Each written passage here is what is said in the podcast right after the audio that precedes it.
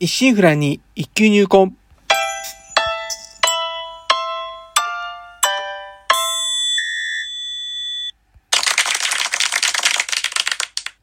おはようございます。宝春堂です。今回配信30回目となります。当番組お越しいただき、ありがとうございます。こうしてラジオトークでお話しできるというのも何かのご縁ということもあり、少し皆様は大切なお時間をお借りしております。当番組内容でございますが、私自身、鍼灸師ということで、巷では針や浮灸って聞いたことあるけど、実態よくわからない。なかなか認知度も上がらず、マイナーから抜け出せない。この鍼灸という世界を少しでも知ってもらえるよう、微力ながらもお役に立てればという番組です。まずは緩和球大ということでございますが、えー5月というのに、えー早々に関東梅雨入りかという、じめっとしたすっきりしない空模様でありましたが、えー、さつき晴れのアンコールに応えてかどうか。また爽やかな天気も続いたりもしていました。ただ、来週から6月ということですので、これから梅雨の晴れ間を睨みながらの、まあ、洗濯干しという感じとなりそうです。これからの梅雨時期、えーどんよりとした空模様が続く日照不足、長雨による高湿度、日により気温が大きく上下する等々、嫌な季節到来となります。そうした中、だるい、体が重い、憂鬱な気分、やる気がない、疲れが抜けないなどという、いわゆる梅雨だるに陥りやすくなります。梅雨だるが蓄積してきますと、えー頭痛、めまい、肩こり、むくみ、下痢、微熱、冷えなどといった自覚症状を伴う場合もあったりします。ということで、えーこちら宝春堂のホームページにて、梅雨だる特有の原因のよくわからない体の不調や慢性的な疲労感を取るのに役立つツボをいくつか紹介しております。なお、ホームページはひらがなで宝春堂にてご検索ください。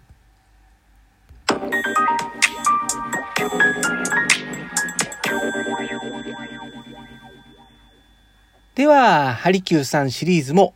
開業編へと入ってきましたが、今回はホームページ作成に至る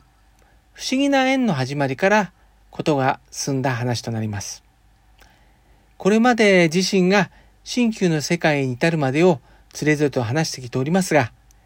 今の時代と違ってきていることや、その人ごとに置かれた環境によってもそれぞれ違いもあることでしょう。ですから、あまり参考にならないかもしれませんが、もしこれから鍼灸院の開業などをお考えの方に少しでもお役に立てれば何よりです。ではお話に入ります。どうぞよろしくお願いいたします。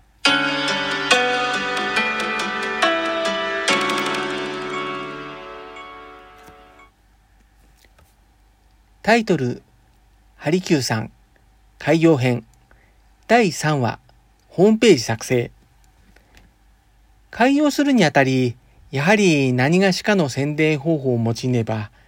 なかなか自分の鍼灸院の存在を知ってもらうことは困難であります。例えば、新聞広告やポスティングチラシといった紙媒体のものもあれば、ホームページや SNS といったネットを活用したものもあります。2009年当時、まだスマホという存在はなく、ネットも確か Windows のインターネットエクスプローラー一択の時代。もちろん Google や Facebook や LINE といったものもなく、メディア媒体もテレビや新聞が中心。動画や SNS もまだニコニコ動画や mixi など、えー知る人は知っている程度の感じで、誰でも気が気軽にネットにつながる現代と違い、パソコンやインターネット自体がまだそれほど今のように生活の一部に取り込まれている感じではありませんでした。そのような中ではありましたが、私自身開業当初からホームページのような外部に発信するものが必要不可欠と思っておりました。この頃から自身が早々に既存メディアではなく、まあ、ネット中心の生活になりつつありましたし、何せ現在営んでおります鍼灸院の場所は、狭い路地の住宅並ぶ一角で、当時は一日に人の通る数も数えるほど。よほど通な人でなければ知らぬような道でしたので、早く周りに認知してもらうためには、ネットしかないと。しかし、いかんせん。ホームページ作成するにも、以前ソフトを使って簡単なものを自分で作った経験がありましたが、そこに費やす時間が足りないということと、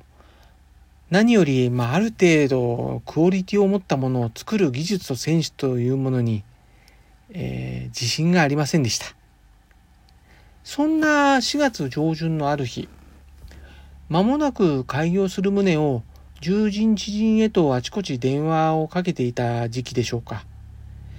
確か、えー、最寄りの駅前付近にいた時に、新旧学校時代、えー、学校終わりにアルバイトをしていた会社で、一時期派遣で来ていた方へ電話をかけておりました。話すのはかなり久しぶりでありましたが、まあ、お互いその後、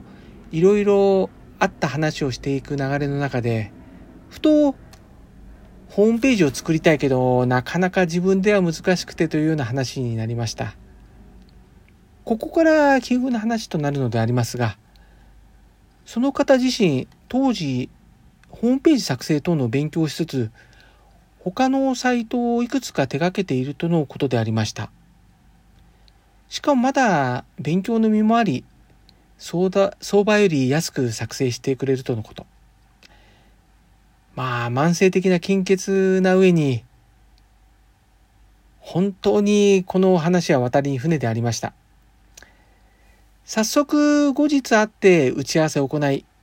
その後はメールでのやり取りとなりました。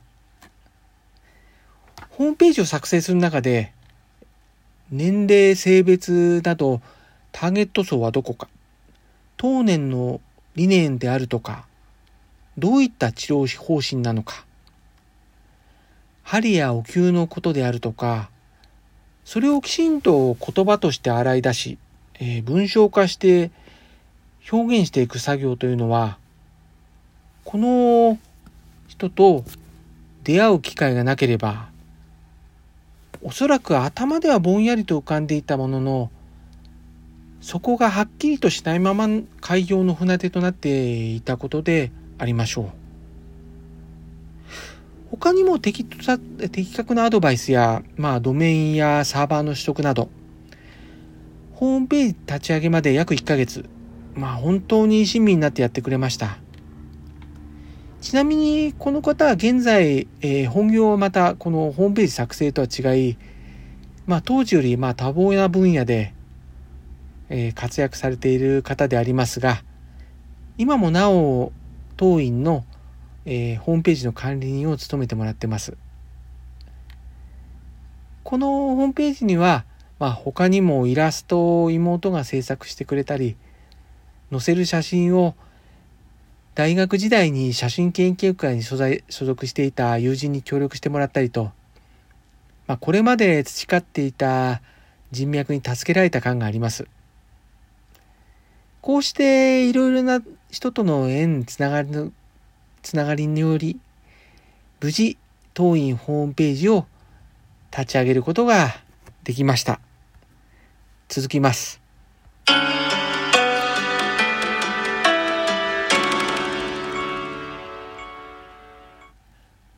本当に新旧との出会いっていうのはですね、まあ、縁というものにとても強く感じる機会があり、もう多く恵まれてましたね。なんせもしこのアルバイト先に現在ホームページ管理人となる方が派遣されてこなければ、まあ、今のホームページはもちろんまあ、もしかしたら今こうして鍼灸を営んでられたかどうかわからないんでありますからね。では、今週はこの辺ということで、今後も週1回のペース、日曜朝5時半配信という感じで考えております。また、次週は6月5日が当院開業記念日ということで、まあ、このことを少し振り返ってみていってみたいと考えております。お相手は少し忙しすぎやしませんか柔らかな時間をあなたにの報春堂がお送りしました。お聴きいただきありがとうございました。このご時世です。どうぞご無理をなさらずお体をおいといください。皆様にとりまして明るく楽しく元気よく過ごせる一週間となりますように。ではまた来週の日曜日朝にお会いしましょう。